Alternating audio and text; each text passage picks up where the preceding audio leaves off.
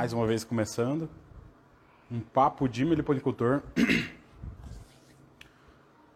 Dessa vez falando sobre um dos principais problemas aí na meliponicultura, né?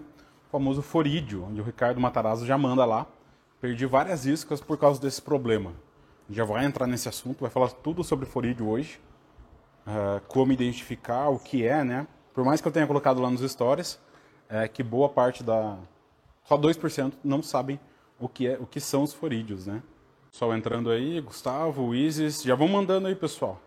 Tá chovendo aí? Aqui tá chovendo, é isso aí, Ricardo. É, o clima, né, sempre é um assunto aí dos meliponicultores, porque afeta demais. Olha, tem uma mandaçaia aqui no meu cabelo. O clima afeta demais os meliponicultores em vários, vários aspectos e nessa questão dos forídeos também. Então já entrou um pessoal. Uh, uns 10 minutinhos de atraso aí devido à bateria, né? Eu fui, peguei o celular para começar a live e fui ver que tinha alguma coisa ligado que comeu minha bateria e eu tive que deixar carregando. Mas, bora lá. Papo de meliponicultor hoje, então, sobre um dos principais predadores das abelhas nativas. E né, o forídeo em si, ele não é um predador. Né? O que, que é o forídeo, antes de mais nada? Ele é um díptero, né? ele é uma mosca da família Foridae. Então, por isso que a gente chama ele de forídeo. A espécie em si, é o Pseudohipocera kertase. Então essa é a espécie que é a mais encontrada é, causando problemas para as abelhas. E eu falo que ele não é um predador, por quê? Porque ele não é tão ativo. Ele, ele realmente ele se aproveita da condição de um enxame fraco. Então ele não é um macaco que vai derrubar a caixa, ele não é o coati que vai destruir o tronco, a caixa da mesma forma, não é o tamanduá, não é a formiga que pode vir, vir a atacar enxames é, fortes mas geralmente formiga também ela, é, ela vai se aproveitar de enxames fracos. Então ele não é um predador que vai ativamente é, nos enxames, ele se aproveita de enxames fracos. Então essas mosquinhas entram lá, né, o macho a fêmea, e é, bem lembrado, ele é um parasita, né, mas não, não é tanto um parasita porque ele não fica ali junto do enxame sempre. Né? Ele pode fazer o ciclo dele fora do enxame, né, em material, material em decomposição. Então ele não é dependente é, dos enxames ele, é, ele aproveita de matéria orgânica em decomposição e também se adaptou a se aproveitar do pólen e das, e das, das células de cria, né? principalmente pelo alimento larval, que lembrando, ele é rico em pólen. Então essa mosquinha vai entrar, é uma mosquinha muito rápida e ela pode entrar também em chames fortes, tá? Não é incomum você abrir uma mandaçá e abrir uma escaptotrigona, né? Principalmente esses dois grupos e a borá também, mas a borá se tiver problema, forídeo dentro, pode ser um problema. Mas nesses dois grupos, das melíponas e das escaptotrigonas, é relativamente natural você encontrar uma ou outra mosca. Não aguardem esse número, mas esse número pequeno é importante. Por quê? Acima de 5, pessoal, já pode ser um problema bem significativo. Aí pode indicar alguma coisa, indicando uma revisão. Mas no geral, uma, duas, três mosquinhas dentro, não tem problema, porque elas são, essas abelhas são, essas abelhas não, essas mosquinhas, elas são muito, muito rápidas. E conseguem sim passar pela defesa é, do Amandaçá e de uma escaptotrigona, principalmente no final da tarde. Então esse é o período aí é, de maior susceptibilidade desses enxames. Você pode ver é, numa transferência, numa divisão, ou mesmo num ninho isca, numa caixa, uma caixa que está no meliponário, no final da tarde é que esses forídeos, que essas moscas tentam entrar e conseguem entrar. Aí vai depender do que ele encontra lá dentro. Tá? Então, por quê? Enxame forte, enxame populoso, não perece para forídeo. Né? Lembrando lá dos pilares do diagnóstico Erapitã, o local, o ambiente, né, que é o local onde a caixa, o local, que é o ambiente onde a caixa está e a caixa em si, a, a força de trabalho, que são as campeiras, a rainha e os zangões, e o terceiro pilar, que são os recursos. E aqui a gente vai falar principalmente do segundo pilar, que o enxame populoso ele não vai perecer para forídeo porque ele consegue, primeiro, ele não vai deixar lixo em excesso. Né? Lembrando lá, forídeo precisa de matéria orgânica. Então, com isso, o enxame que faz a limpeza correta, é, que tem ali os potes todos organizados, a gente já vai entrar também nessa questão do manejo é, do meliponicultor, é, mas a gente falando aqui de enxames, é, do, do enxame em si, né? Então, quando está tudo organizado lá dentro, quando a lixeira está não, não tem muito lixo acumulado, né? E quando o enxame é populoso, eles conseguem botar essas, essas mosquinhas para fora. E caso essas moscas coloquem os ovos, que que demora em média três dias para eclodir, vai depender de temperatura, né? Mas em três dias aí ela faz, ele faz o ciclo. É, as abelhas vão colocar esses ovos para fora também. Às vezes elas conseguem colocar as moscas, é um pouco difícil, né? Como eu falei, elas são muito rápidas, mas elas também conseguem fazer essa limpeza. Então, o enxame com o segundo pilar do diagnóstico da pitã certo, numa caixa adequada também, né? Daí vai entrar a questão da caixa, que é a questão das frestas. Né? Uma caixa devidamente fechada. Mas ainda assim também, um enxame populoso forte, ele vai conseguir fechar essas frestas com resina.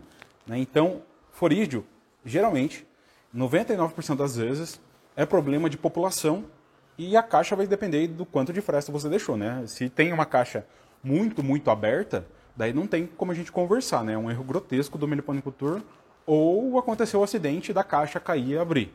Né? Só para a gente entrar aqui numa história, eu coloquei nos stories esses dias e vai virar uma aula do meliponicultura na prática, eu encontrei uma caixa de meringuaçu aberta e com os, as células de crias é, comida. Mas não, é, o Ricardo já perguntou aí se caiu. É, não caiu, Ricardo. Foi algum pássaro que abriu. A tampa estava fácil de ser aberta, porém eu nunca tive problema com pássaro no meu meliponário. Nem comendo as abelhas, é, no voo, é, e nem. Ah, uma da saia aqui no meu cabelo. É, nem comendo as abelhas em voo, e muito menos abrindo uma caixa. Numa única vez, um pica-pau ele fez um furo no enxame de Jataí, que até o enxame que está aqui Tá ali atrás, que depois entrou Mirim, que depois entrou Lambiolhos. Mas o furo não chegou a penetrar a caixa, ele não comeu o enxame. A Jataí definhou por outro motivo, que é comum das Jataís, mas no caso dessa Miringuaçu, estava lá aberto, numa, no mínimo aí há mais de um dia. Ah, o pássaro comeu todas as células de cria. Elas estavam ali com uma boa população, tinha muito forídeo dentro. Já tinha o casulo de forídeo, né, a larva que se alimentou, se desenvolveu e fez o casulo para eclodir na mosquinha e eu avaliei a população, fechei o enxame, né, encontrei pela manhã, fechei o enxame corretamente, né, era só colocar a tampa e o plástico, e fui avaliando no final da tarde. Então, avaliei a condição ali, né, não tinha larvas nos potes de pólen, estavam devidamente fechados, a população era boa. Então, avaliando a população, essa população deu conta da, do que a, do, das moscas que ficaram ali dentro, ainda se escondendo, e das que eclodiram depois. No final, a rainha no final, a rainha conseguiu se esconder. Né? Por isso que quando a gente abre o enxame, na imensa maioria das vezes você não consegue ver a rainha. Principalmente se você deu alguma batida na caixa, abriu uma melgueira primeiro, fez alguma coisa com o enxame antes de chegar nas salas de cria, dificilmente você vai encontrar a rainha. Por quê? Porque é o instinto dela se esconder. Você pode perder todas as células de cria. Se a rainha estiver ali, condições ambientais corretas, alimento população, ele vai se recuperar, que é o que está acontecendo com essa mirinha agora. Então, avaliei ali a população e a população deu conta desse problema, que no primeiro momento foi o pássaro, né? Mas ele comeu ali o que ele, ele tinha que comer, e depois os forídeos. Então, população é fundamental para lidar com o forídeo. E daí a gente vai entrar, isso no enxame, na, na, no enxame saudável, tá, pessoal? No enxame estável. É, você não vai ter, 99% das vezes você não vai ter problema com forídeo. E daí a gente vai ter as espécies que são mais suscetíveis, mas ainda assim, mesmo uma borá, né, já entrando aí nas espécies susceptíveis, mesmo a borá, que é uma das mais susceptíveis a forídeo, o enxame estável não vai ter problema com forídeo. Mas voltando na borá, se você vê alguma mosquinha lá dentro, vale a pena aí uma revisão. Porém, sempre avaliando aspecto de movimentação do enxame, é, de reserva, histórico do enxame, né? o meliponicultor conhece.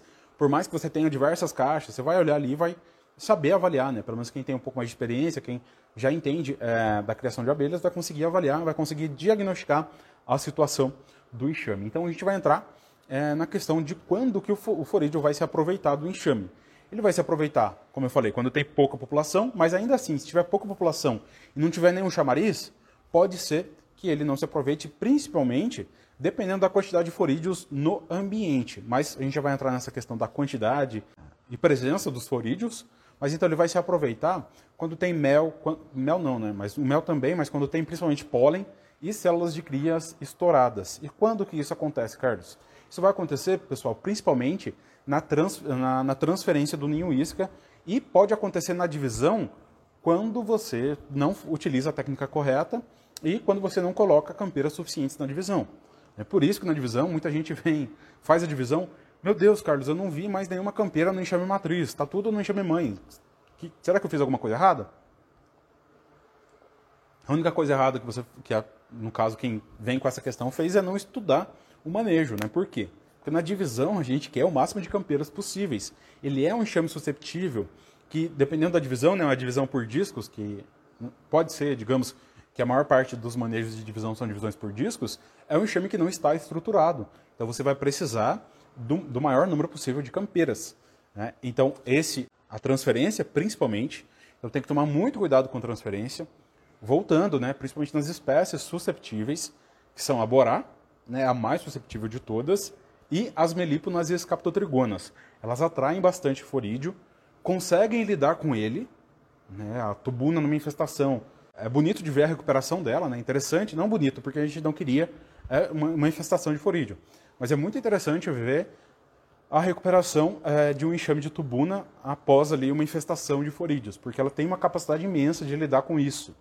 É, quando, mais uma vez, está lá, não tem frestas no, na caixa e quando você, quando o enxame em si tem uma boa população. Então, para essas espécies daí, desse grupo, manda saia, principalmente, né, que a gente consegue pegar em uísque e transferir, talvez uma bugia, muito raramente, mas a manduri e as escaptotrigonas, não colocar pólen para o enxame. A não ser que você tenha certeza, que você já tenha alguma experiência de avaliar a população. Manda saia, geralmente, pessoal, uma transferência, das que eu fiz aqui, já fiz algumas, é, das que eu fiz, geralmente o enxame vem pouco populoso. Então tem que tomar cuidado, não colocar nada de pólen, tomar cuidado com mel também, porque daí isso pode atrair um outro predador, que no caso é a formiga. Né? Então tem que tomar cuidado com a mandaçaia na transferência do ninho isca.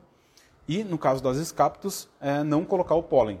Às vezes, quando eu vejo que o enxame está muito populoso, que os potes de pólen, às vezes você consegue tirar eles é, bem certos, você coloca o pólen ali dentro. Uma outra opção é realizar a transferência e já fechar o enxame no mesmo dia. Porque é simples, mas algumas pessoas não, não pensam por esse lado. Que quando o enxame está fechado, não tem por onde o forídeo entrar. Mas muito cuidado com a tela que você vai usar. Muitas telas é, não passam as abelhas, essas abelhas grandes, né? É, tubuna, mandaguari, mandaçaia, manduri, elas não vão aborar, elas não passam pela tela, mas na tela passa o forídeo. Então você tem que tomar cuidado. Algumas pessoas fecham até com meia calça, pega a meia calça lá a própria meia calça, né, no caso se, se for mulher, ou pegar a meia calça da, da esposa, da namorada, da mãe, e fecha ali a entrada porque vai passar ar e não passa forídeo. Então, muito cuidado nesse fechamento. Ele vai ser ah, o principal o principal manejo que você vai fazer para controle de forídeo, a gente vai entrar nisso, é fechar o enxame. Mas esse fechamento tem que ser de uma forma que você evite a passagem de forídeo, né? não só a saída das abelhas. Então, transferir e já fechar no mesmo dia. Por quê? Pode entrar forídeo? Pode. Só que daí você vai assoprar. Né? Você assoprar a caixa, bem nos cantinhos da caixa, há uma tendência de, desses forídeos saírem. Então, você pode fazer esse manejo. Caso não queira que eles saiam, né? É, o ideal é que você não queira mais forídeo no ambiente. Então, você leva lá para dentro do banheiro, fecha, fecha tudo, abre o enxame, assopra e pega os forídeos. Carlos, por que o banheiro? O que, que tem de especial no banheiro? Especial no banheiro, que é um espaço menor, tem paredes lisas e não tem móveis, né? Então, se você fizer isso dentro do seu quarto, o Farid vai entrar atrás do guarda-roupa, atrás da escrivaninha, debaixo da cama, sei lá, mas tem muito mais esconderijo para eles, né? Já no banheiro você consegue fazer esse controle maior, maior ali dos forídeos. Então, leva o banheiro, assopra e mata essas mosquinhas com a mão. Você pode tentar matar dentro da caixa, mas eles realmente são muito rápidos. De 10 você consegue pegar um ali. Né? Mas é, é sim uma boa opção transferir, fechar e deixar fechado. Assoprar, né? Caso você veja que entrou. Basta uma revisão rápida ali, você vai ver se vai ter mosca ou não, porque elas tendem também a ficar por cima. E na transferência, você não vai deixar vários módulos, a não ser que o enxame seja muito grande. Mas ainda assim, se for um enxame grande, né, é uma, é, é, são aí dois pontos. É um enxame grande, vai ter mais material, pode atrair mais forídeo, mas ao mesmo tempo é um enxame mais populoso. Então são dois pontos que ao mesmo tempo pode atrair, mas ao mesmo tempo é o que lida com os enxames. Então, fechar logo após a transferência, ou é, se você está tendo muito problema aí na época, na região, realizar a transferência com a luz vermelha. Então, você já realiza de noite, para que eles não entrem.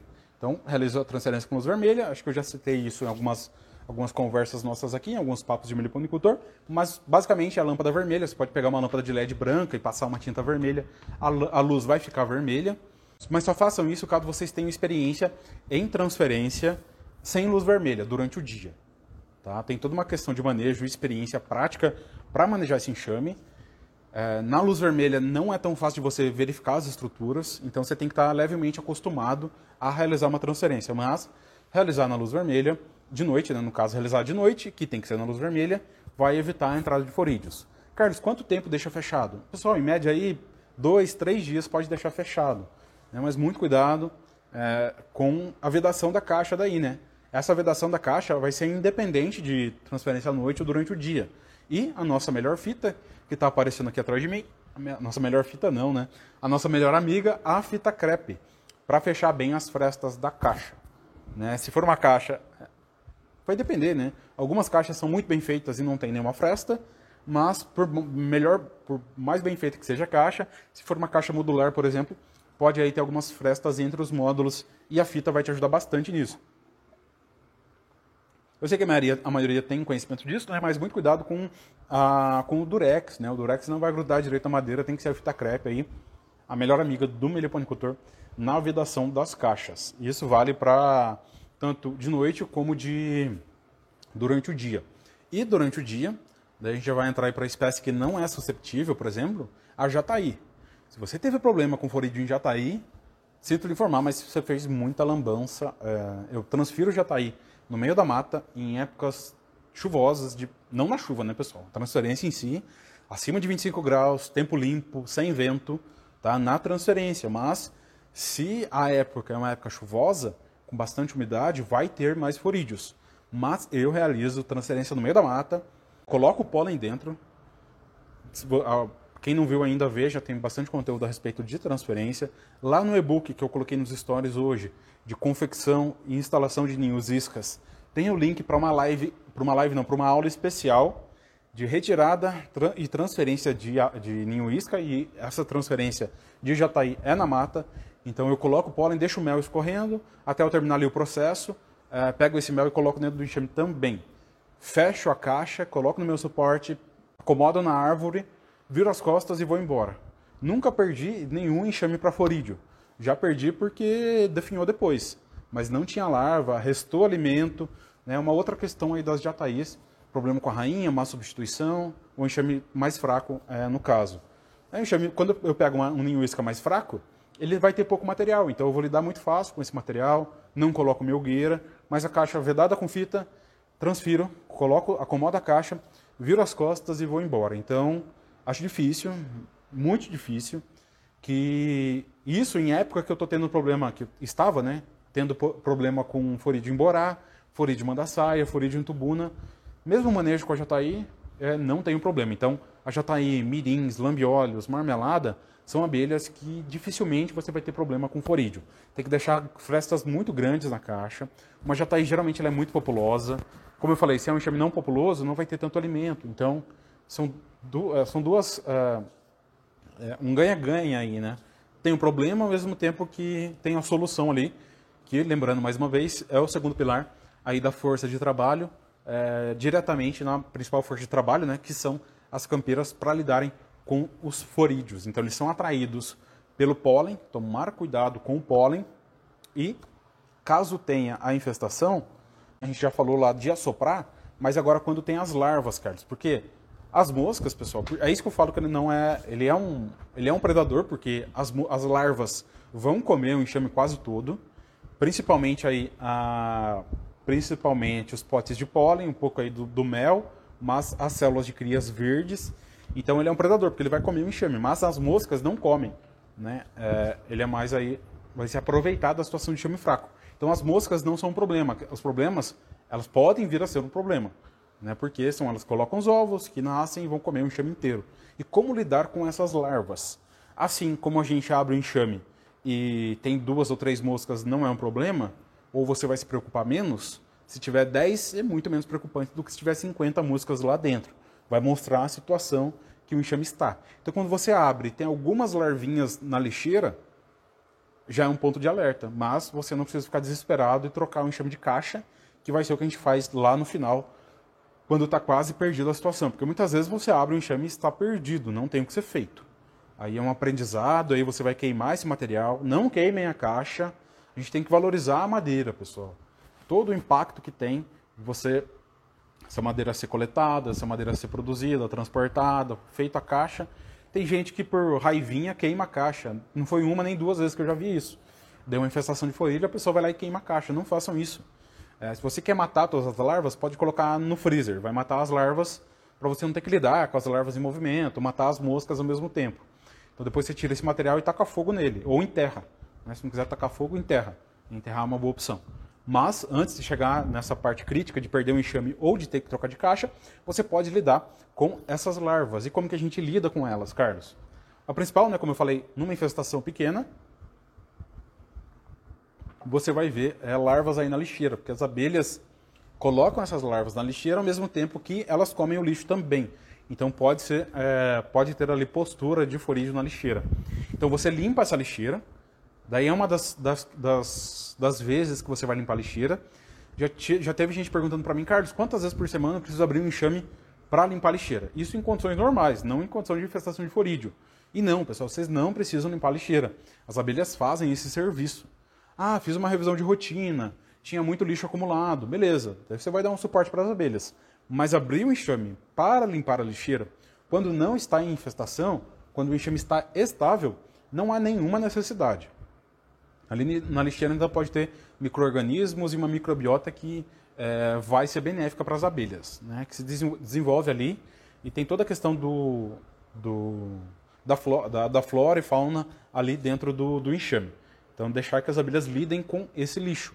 Mas no caso de forídeo, você tira essas larvas, mata elas, enterra, esmaga, joga fora e uma pitada de sal, pitadinha, colher de. A menor colher é a de chá, né? Uma colherzinha de chá. Não pitada, porque a pitada vai com, com o, o potinho lá, né? Que você faz a, a, a dispersão ali do sal. É, isso vai espalhar, mas não é espalhado. Ele é pontualmente ali com uma colherzinha de chá na lixeira, no cantinho. Na lixeira geralmente vai estar nos cantos, você vai ver aquele acúmulo ali de restos de disco de cria, de larvas de florídeo e de fezes das abelhas, que é o que principalmente tem na lixeira. Então você vai lá e coloca sal. Por quê? Essas larvas não, elas vão morrer na presença de sal. Então quando as abelhas jogarem as larvas ali, elas vão morrer. E depois as abelhas, com bastante cuidado, vão conseguir lidar com esse sal. Mas muito cuidado, infelizmente algumas pessoas quando começaram a se falar do sal para forídeo, é, estavam orientando colocar sal no fundo da caixa. Não, a não ser que você tenha uma lixeira, né? Eu não trabalho com lixeira aqui, não recomendo, a não ser para quem tenha problema com, com mosca soldado. Então eu não trabalho com lixeira, mas caso você tenha uma lixeira, daí vai ser, a lixeira vai estar no fundo, né? Mas não é no, no assoalho da caixa, caso seja uma caixa de módulo, de módulo fixo, né? Como vocês estão vendo aqui atrás. É na lixeira que você vê ali. Tentar também não fuçar o enxame inteiro para achar essa lixeira se a infestação é grande, às vezes foi uma infestação pontual, você viu ali algumas larvas, fez a limpeza, já não tem mosca adulta, porque as abelhas lidaram com isso, colocou o sal, beleza. Revisão, dependendo da infestação, duas vezes ao dia ou uma vez ao dia.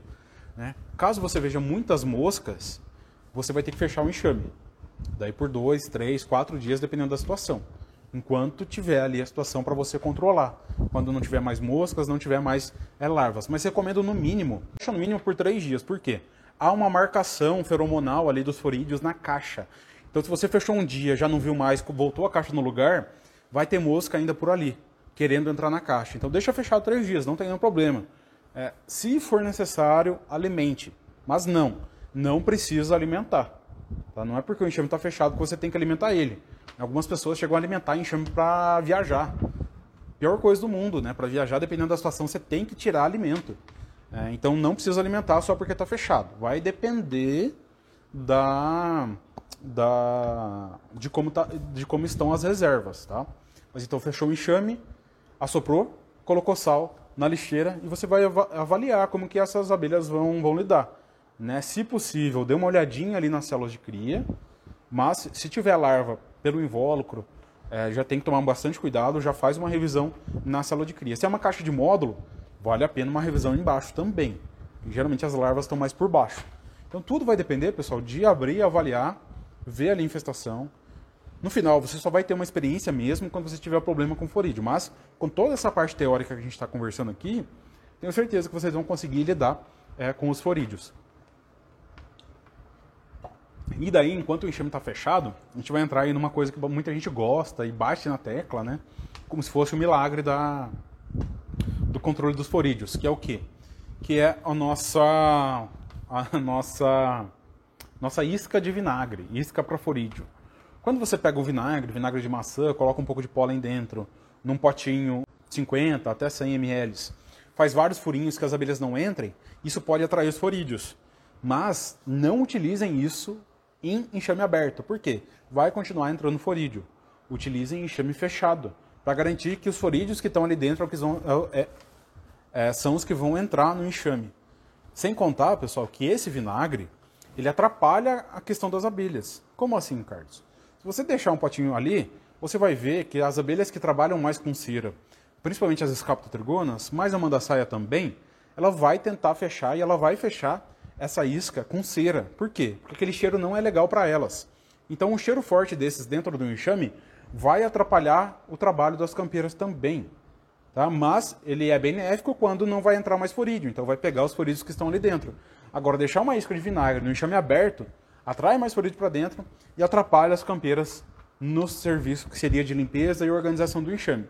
Então, isca de vinagre em enxame fechado, até que você não veja mais moscas ali dentro, depois tira, que como eu falei, isso atrapalha as abelhas, sal ali dentro, pode ser que esteja controlado. Beleza, está controlado, passou três dias fechados, vou abrir o enxame, para abrir o enxame, eh, abre o enxame e avalia de noite se tiver forídeo de novo, fecha, assopra. Realmente, pessoal, é, a gente já teve aqui um papo de meliponicultor a respeito de quanto tempo, é, quanto tempo eu preciso demandar para cuidar das abelhas. E se você fizer os manejos corretos, vai precisar de muito pouco tempo para você cuidar de 10, 20, 30 caixas, você vai gastar algumas poucas horas no fim de semana. Porém, se você tiver um problema com forídeo, se você tiver um problema com forídeo, você vai demandar mais tempo. E daí pode ser à noite, né? Para quem trabalha durante o dia, tem a opção aí de cuidar à noite, como já falei, da luz vermelha, soprar à noite, deixar o enxame fechado. Tudo isso você pode fazer de noite, né? E de manhã lá antes de ir para o serviço. É só o Ricardo perguntando aqui. E para as iscas, como resolver? A gente já vai entrar na questão dos ninhos iscas. Vamos finalizar aqui a questão das caixas. Então depois abre e vai avaliando. Beleza, essa manifestação pequena a média, que você consegue controlar. Fechando, sal na lixeira, o sal pode ser até com enxame aberto, tá? se a manifestação for pequena. Quem viu lá a, a, a aula do meliponicultura na prática, que eu deixei o manejo disponível lá no YouTube, né? só o manejo em si, da transferência da tubuna para a caixa aeretama, era um enxame fraco, que deu forídeo, mas eu controlei sem fechar. Vi algumas larvas na lixeira, limpei, coloquei sal, não precisei olhar mais, não tive nenhum problema. Realmente foi algo pontual. Porém, pode não ser, então você vai fechar, isca de vinagre, sal, assoprar, beleza. E quando tem muitas larvas, Carlos, tem pote ali de pólen fervendo de larva. É um negócio, é, é borbulhando, pessoal. Elas ficam ali a todo vapor comendo pólen, já tem larva pelo invólucro, larva, larva na, no plástico de cima, larva por baixo. Daí a gente vai entrar para o manejo mais drástico, que é a troca de caixa. Então você vai pegar uma caixa nova, com cera mista que você tenha, ou cera de outro enxame, um pincel e um sugador de abelhas. Você vai pegar, você vai passar os discos para essa caixa, separando os discos. Por quê? Porque as larvas podem estar por baixo. Se ela não começou a comer ainda a célula de cria, você passa o pincel e você consegue limpar. Então coloca esses discos limpando com pincel na caixa, disco por disco. Se tiver disco verde, provavelmente vai estar infestado. Não coloca nada de alimento, porque vai estar tudo contaminado. Com o sugador você vai pegando as abelhas, vistoriando a caixa para encontrar a rainha. Tenta não pegar a rainha com o sugador, porque tem ali uma certa pressão.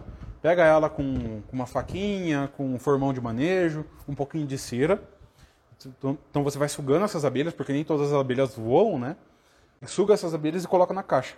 Mantém a caixa fechada, ou se tem muitas campeiras ainda, volta a caixa no lugar para essas campeiras entrarem, ou deixa uma caixa ou uma outra caixa vazia para você pegar essas campeiras, por quê? Esse enxame está totalmente debilitado.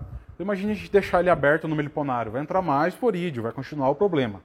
Esse enxame tem que ficar fechado, você vai ter que pegar as campeiras. Isso pode ser feito de noite também, só que daí vai ser mais difícil de você visualizar, né? A postura dos forídeos, né? Ovos nos discos de cria, ou até as mosquinhas, as larvas ali, elas são muito pequenininhas, branquinhas, pequenininhas quando novas. Depois elas ficam maiores. Então você vai ter que ver o que é melhor para você, o que é melhor para a caixa, mas trocar de caixa. E daí a gente vai ter que fortalecer o enxame. Nossa. tomei uma manda saiada na, no olho aqui. É, daí a gente vai ter que fortalecer o enxame. Por quê? Lembra lá do, do, começo do nosso papo? Qual que é o principal fator que controla os forídeos? É a força de trabalho, as campeiras. Então você vai ter que aumentar o número de campeiras nesse enxame. Como? Células de cria. Mas células de cria tem que tomar muito cuidado, porque às vezes, avaliem, pessoal, avaliem situação por situação. Às vezes sobrou dois discos e meia dúzia de abelhas. Como que você vai fazer isso? É mais fácil você fazer mais uma nova divisão, né? Se esses discos maduros estão bons, se você tem um enxame forte, você faz praticamente uma nova divisão. Então tira campeiras de outra caixa e coloca ali. Né? Sem técnica da cebola, porque é, quase não tem nada de abelha, né? Pode usar a técnica da cebola, se tiver mais. Como que é a técnica da cebola? Não tem muito segredo. É, 15 minutos a cebola dentro das duas caixas, troca de lugar, tira a cebola daqui do campeiras, porque ali não precisa mais cebola, deixa a cebola mais 10, 15 minutos na que recebeu as campeiras, para não ter ali briga, né? Para elas não matarem o resto das campeiras. Mas se já não tiver campeira, vai ser uma divisão nova. E nessa divisão você vai colocar bastante campeira, mais um disco de cria, beleza. Conseguiu aproveitar um pouco do material biológico, que são os discos de cria. Se ainda está meio legal, tem um bom número de campeiras, você pode colocar um disco de cria nascente no dia seguinte. Por quê? Ali em poucos, em 12 horas, 24 horas, você consegue avaliar se você realmente limpou o material. Porque às vezes não limpou. Então coloca disco de cria e mais campeiras para fortalecer. Beleza, Carlos, é, consegui contornar sem trocar de caixa, mas eu vejo que o enxame ainda está fraco. Então, célula de cria nascente e, dependendo da situação, colocar campeira para conseguirem lidar com esse problema. Como eu falei, é, tem que ter a campeira. Vai acabar voltando, pessoal. Por quê? Porque isso significa que tem florídeo no ambiente. Não só porque tem mel, porque tinha pólen, porque tinha frestas, mas porque tem florídeo no ambiente. E isso você só vai conseguir observar no manejo das abelhas. Por exemplo, é, ele vai depender de matéria orgânica para se proliferar. Aqui, né, para quem está vendo aqui, não está ouvindo no Spotify, para quem está vendo no YouTube ou aqui no Instagram, a live, é, eu estou no meliponário urbano. E geralmente nas cidades tem muito pouco forídeo. Muito pouco ou quase nada. Na casa da, dos meus pais, né, onde eu deixo esse meliponário. Então eu já vim para a cidade para fazer correio e fiquei aqui já para a live. Então, é, aqui na cidade, na maior parte das cidades, tem muito, muito pouco forídeo porque tem pouco material em, em decomposição. É, ah, Carlos, tem também, mas tem, mas se a gente for comparar, por exemplo, lá no sítio, onde tem mata, onde tem banhado, onde tem ribeirão, é, você, você vai ter muito mais matéria orgânica e umidade. E com isso, mais proliferação de florídeo. E essa umidade está relacionada também ao ambiente. Então, mesmo hoje, hoje em dia, né, nessa época, lá no sítio, né, onde eu tenho meliponário, onde eu moro lá, tem pouquíssimo florídeo. E é bom, é bom. Mas por quê? Daí é bom porque é ruim ao mesmo tempo. Por quê? Porque a gente vem de uma seca, de falta de chuva. Né? Agora era para estar lotado de foragem no meliponário, lá no meliponário rural. E não tem. Por um lado é bom, mas como eu falei, é, eu preferia que tivesse foragem agora. Né? Por quê? A seca afeta as abelhas, afeta o clima, afeta as floradas, né, principalmente. É, e o calor estava afetando as abelhas. Então, é, no ambiente rural vai ter mais foragem, no ambiente urbano vai ter menos. E com isso você vai avaliar aí. É como eu falei, lá no, no meu ambiente rural agora tem pouquíssimo foragem porque faltou chuva. E nessa época, né, principalmente é, final de verão, início de outono, é onde tem mais, porque eles fizeram vários ciclos de multiplicação no ambiente que começou lá na saída do inverno. Então, ah, é, a gente teve um inverno super rigoroso, um inverno longo, a primavera fria e seca. E com isso, tivemos aí menos foragem no ambiente. E o mesmo vale para a região nordeste, né, pessoal, onde tem menos chuvas. Pelo que eu vejo, tem pouquíssimo problema de forídeo na região Nordeste. Ah, Carlos, eu estou na Bahia, Mata Atlântica, tudo bem, né, pessoal? A gente está, falando no contexto geral. Não estou falando do, de todo o Nordeste ou, da, como eu falei, de todo o Sudeste, de toda a região urbana. Tem pessoas em regiões urbanas que estão próximo a áreas de mata que vão ter problema com forídeo também. Não é o meu caso. Mesmo aqui, área urbana, tem um rio aqui a 150 metros, tem um rio, tem um pouco de mata ao redor não tenho problema com forídeo, tenho mais lá no ambiente rural, né, na área que tem muito mais mata ao redor, muito mais umidade. Então essa questão ambiental dos forídeos que, pessoal, não tem como controlar. Como que eu vou controlar a área de mata, os banhados, o rio, a mata ciliar lá do, do sítio? Não tem como controlar. O máximo é fazer a limpeza ali do meliponário, não deixar nada em decomposição e não deixar os enxames não deixar os enxames. É, por exemplo, o enxame morreu por forídeo. Você não vai deixar ele aberto no meliponário. Como eu já falei antes, você tem que lidar com esse material. Ah, achei uns potes de pólen velho aqui, vou jogar fora. Enterra, queima, faz alguma coisa. Mas não deixa exposto, porque lá vai ser um local para proliferação de forídeo. Então, essa vai ser a principal questão aí. Você vai ter um certo controle, mas ele não é muito. Você vai ter que lidar com o manejo correto das caixas, transferência, divisão e manter o enxame é, com uma boa população. Beleza, Carlos, aí eu tenho controle dos meus enxames. E nos ninhos iscas, geralmente a perca de ninho isca, eu já perdi a escaptotrigona aqui tubuna. Mas ela ocorre com as escaptos, principalmente, e as mandaçais. Como eu falei, são duas espécies aí que atraem, porque elas têm um pólen que é muito mais fermentado do que o da jataí, né?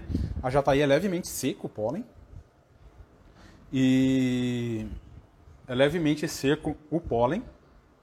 O pessoal falou do nosódio, a gente vai falar do nosódio também, é, desenvolvido lá pela doutora Gena.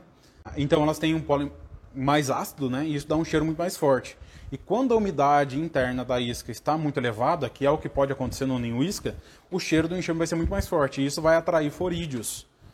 Além de que, por exemplo, uma escaptotrigona pode se desenvolver muito cresce muito o enxame. Vai ficar apertado, bagunçado, não bagunçado, né, mas vai ficar muita abelha.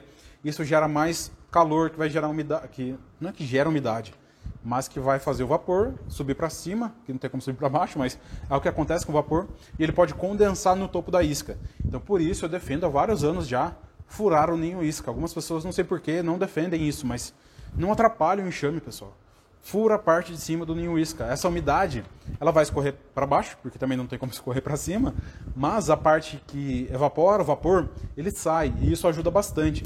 As duas tubunas que eu perdi foram porque o ninho isca não estava não estava não estava furado em cima, tá? Então, com isso, você vai ajudar muito. Beleza, Carlos, o meu ninho isca está furado, tem muita o ninho isca está furado, a isca está correta, mas está chovendo demais, é, o enxame não está dando conta. O que, que eu faço? Não tem o que fazer. Se tiver, obviamente, se tiver na hora de tirar o enxame, beleza, mas a enxameação, Carlos, eu tenho certeza que a enxameação começou há 15 dias. Está chovendo demais, tem forídeo, o enxame não está dando conta. O que, que eu faço? Não tem o que fazer, pessoal. Chega um ponto do manejo, é, nesse caso nem é ponto de manejo, é ponto natural de evolução daquela enxameação. Não tem o que ser feito, você deixa. O forídeo pode comer o enxame, deixa lá, vai derreter a cera, vai comer tudo e pode entrar outra, porque você já sabe que o local é bom. Então vai ser condições ambientais que você não tem controle, né? É, folhagem na mata e chuva. Mas o Ricardo acabou de colocar aqui que o nosódio na isca. Testei e tenho aprovado. Então a gente já falou dos controles físicos, controle com sal, controle de troca de caixa, isca de vinagre e então há pouco tempo, né, 2020, é, começo de 2020, se eu não me engano, foi uma das primeiras, uma das primeiras vezes que a doutora Gina falou sobre o nosódio, que ele é um fitoterápico, né? Ele é uma... Esqueci o termo agora. É da medicina é, que utiliza o próprio composto para ir contra ele, né? Ele é um fitoterápico. Realmente esqueci o nome agora do desse tipo de, de medicamento, né? De, de fitoterápico. Mas então, é, eu vi a palestra onde ela, ela falou né, sobre é, o nosódio, foi testado, já tem trabalho científico. Então, que, como que ele é feito... Como que é o nome da... Esqueci agora, se alguém souber, coloque aí nos comentários, deu branco. É, e eu não, não coloquei nas anotações aqui porque eu ia saber, mas esqueci. Né, mas então tem o nosódio, que ele é feito como? Você pega o forídeo, esmaga vários forídeos, tem, uma, tem toda uma receita, tá, pessoal? Tá, tem toda uma receita se não me engano, é 30 machos e 30 fêmeas, você esmaga, faz as diluições e você vai espirrar né, esse diluído aí do próprio forídeo nas caixas. E como o Ricardo colocou, até mesmo na isca, com ele tem funcionado. Então várias pessoas têm feito. O que acontece? Não popularizou tanto porque ele tem todo um esquema para você fazer esse nosódio. Tá? Você tem que ter toda ali a vidraria, tem que ser virgem, né? não pode ter sido utilizada para nada tem que fazer as diluições corretas, é, vai ter uma certa validade desse produto. Então, eu, até onde tenho visto, Algumas pessoas utilizam, mas não está tão fácil, não está fácil é, de, de adquirir o nosódio. Ele é uma boa opção, pesquisem. Né? Tem lá, tem bastante conteúdo da doutora Gena a respeito do assunto. Eu nunca testei por aqui. Realmente procurei para adquirir, mas tenho tido um bom controle com tudo isso que eu falei, aliado à seca. Né? A seca tenho tido um bom controle. Os principais problemas com forídeo, pessoal, acabam sendo, vamos ver se o pessoal colocou aqui, vocês colocaram aqui uh, os problemas que já tiveram, mas os principais que eu vejo, transferência incorreta, transferência incorreta, essa questão do ninho isca, que eu já falei como, como resolver ou como não resolver, né? Dependendo da situação, não tem o que ser feito. E a divisão, né? Um dos principais problemas com forídeo são em divisões, onde a pessoa não se atenta a não se atenta à força de trabalho. Então o manejo tem que ser feito de forma correta. O máximo de campeiras possíveis na divisão, que elas entrem na caixa, seja você trocando a entrada, colocando no mesmo lugar, fazendo o manejo correto da divisão, caixa com poucas frestas, ou quase, na verdade nenhuma, né? mas se, exista, que, é, se existem, que seja utilizado fita, e dificilmente você vai ter um problema com o forídeo, porque, mais uma vez, batendo no ponto do, da força de trabalho, da força de trabalho para cuidar da, dessa infestação de forídeo. Colocaram aqui, né, que as urussus lidam bem com forídeo, mas também já havia muitos problemas com urussu. Toda abelha populosa vai bater de frente tranquilamente com forídeo, pessoal. A questão é ter população. Se não tiver população, se for um enxame que não está estável, uma divisão recém-feita, não é um enxame estável. Não tem o túnel, não tem todas as estruturas, não está 100% vedado por dentro. Então, não é um enxame estável. Um enxame não estando estável, ele precisa do máximo de campeiras possível. E se não tiver, vai ser susceptível, tá?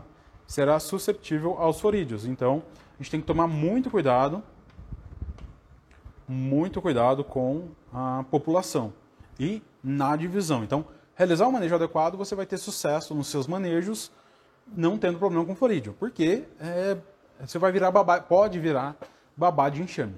Eu não gosto, eu gosto de manejar minhas abelhas. Por mim, eu abria a abelha todo dia, toda hora, mas não para cuidar de um problema, de uma dor de cabeça, como é o caso do forídeo.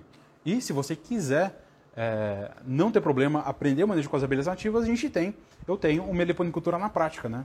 É, aulas disponíveis assim que você adquirir, mais de 120 aulas tratando sobre esses predadores das abelhas, mas mostrando os manejos na prática, a evolução deles, né? O que acontece quando eu tenho um problema? Como que eu faço uma, uma divisão evoluir bem? Como que eu vou colocar campeiras no enxame, adicionar discos de cria? O que, que é um enxame populoso? O que, que é um enxame fraco? Isso você só consegue ver na prática, né? seja com seus enxames, quem tem pouco, maneja pouco ou ainda não está criando, consegue ver através dos, das minhas aulas práticas. Né? Enxames acompanhados por meses para mostrar essa questão. Né? Muitas vezes o enxame é, ele está fraco e não tem problema com forídeo. Por quê? Ali dentro está tudo organizado. Então lá tem transferência de manda-saia, de tubuna, jataí, mirins, divisões. Tem até divisão de borá, que é uma abelha que poderia ter problema com forídeo. Então, enxame forte, populoso, realizei a divisão de borá, com toda a história de evolução do enxame. Depois, por exemplo, perdi a matriz. Mas, é, por quê? Para mostrar por que está lá, né? por que, que mostra um insucesso. Para mostrar a realidade da meliponicultura. A realidade da meliponicultura não é só teoria, te, teoria, teoria bonita. Né? Pode ter problema, como é o caso do forídeo, como é o caso das campeiras não entrarem na divisão, como é o caso da rainha demorar para começar a postura, a rainha começando, demorando para começar a postura, lá no futuro vai ter problema de campeira. Como assim, Carlos? No enxame estável, mais uma vez, todo dia nasce, todo dia morre a abelha. Quando você faz uma divisão, vai faltar uma parte desse ciclo. Por quê? Que é o ciclo da postura que eu chamo. Porque nesse ciclo Está tendo postura todo dia, as células de cria estão ficando maduras todo dia e algumas vão nascer todo dia. Quando você coloca as células maduras, você não colocou as verdes, então já vai ter ali um déficit. Se demorar para a rainha começar, vai ter um déficit maior ainda, porque ficou muito tempo sem postura. As campeiras não vivem para sempre. Elas podem viver mais um pouquinho, dependendo da situação, mas elas vão morrendo, então esse enxame vai ficar pouco populoso. Então não é incomum que a rainha comece uma linda postura com 30 dias e depois, com 45 ou 60, o enxame definha. Está uma imensa infestação no ambiente e, e o enxame se perde para forídeo. Então, para dominar a criação das abelhas nativas, meliponicultura na prática. Antes da gente terminar, quero contar só uma história, né? Da, dessa questão dos forídeos dentro do enxame, como que eles podem ajudar. Sim, forídeos talvez, pelo que eu observei, é, não vi relatos iguais aos meus, mas tem outras teorias aí, que eles podem ajudar o enxame. Como que eles podem ajudar os enxames, Carlos? Vai ser um tema polêmico, que eu já abordei em alguns vídeos no YouTube, na verdade dois vídeos, deu uma certa polêmica da questão do pólen poder ser lixo. Né, que algumas pessoas estavam dando a entender que todo pólen dentro do enxame é lixo. Né? Eu não vou para essa área de, de pensamentos, porém o pólen pode sim, muito velho, ser lixo na caixa. E como que as abelhas lidam com isso? Botando esse material para fora, ou como foi o caso que eu vi, acho que foi no outono de 2019, na revisão periódica do outono com as minhas abelhas, em três, no mínimo três ou quatro, mas no mínimo três enxames de mandaçaias super fortes. Eu abri o enxame para ver e o que, que eu encontrei? Potes de pólen fervendo de forídeos. Larvas e mais larvas dentro de dois ou três potes de pólen de cada enxame. Achei aquilo estranho, mas como é, já tinha, já sabia avaliar, né? Mais uma vez, diagnosticar a situação do enxame é, olhar para o enxame, saber como que ele está e ficar tranquilo ou agir mediante aquilo, eu fiquei tranquilo. Era um enxame populoso, bem vedado, boa reserva de mel, postura madura e verde. Tem toda essa questão, né? Quando a gente olha para o enxame e olha a postura, você consegue ver o quê? O passado e o futuro das abelhas. Porque se é a mãe de Ná, aprende a ser a mãe de Ná? Não. Porque você olha o que está acontecendo e o que aconteceu. Como assim o que aconteceu, Carlos? Quando eu olho o enxame e vejo células de cria madura, o que significa? Significa que teve postura há alguns dias, semanas atrás. Se eu olho para o enxame e só vejo postura verde, alguma coisa aconteceu dias atrás. Ah, trocou de rainha, faltou alimento, estresse térmico, alguma coisa. Então, saber diagnosticar é fundamental. E eu olhei esses enxames, diagnostiquei-os e vi que estavam fortes. Então, deixei para ver. Deixei para ver. Três dias depois, abri novamente. É, nesse, um dia depois, dois dias depois, eu abri por cima para ver se não tinha essa não tinha moscas, né? E não tinha moscas. Três dias depois eu abri a parte de baixo, né? Porque isso estava ali ao redor do ninho. E não tinha mais nenhuma larva de forídeo, meus queridos. Por quê? Significando que nesse caso as abelhas, a teoria, né? Preferiram deixar as moscas colocarem, a, colocarem os ovos nos potes de pólen, porque talvez seja mais fácil elas colocarem as larvas para fora do que lidarem com esse, pote, com esse pólen pastoso, esse pólen é, ou ressecado aí da mandaçaia. Então, essa é a história de forídeo sendo benéfico, sendo benéfico para o enxame, auxiliando na limpeza. Né? Mas, mais uma vez, só um enxame forte, populoso, com uma boa população, consegue e conseguiu lidar com essa situação. Então, esse é o Papo de Meliponicultor de hoje. Lembrando que áudios disponíveis no Spotify, se você não nos segue lá, temos vários, vários podcasts lá já disponíveis para você acompanhar. No mais é isso, pessoal. Espero que não tenham problema com os forídeos, mas caso tenham aqui com essa nossa conversa, vocês já sabem como lidar. Um abraço e até o próximo papo de meliponicultor.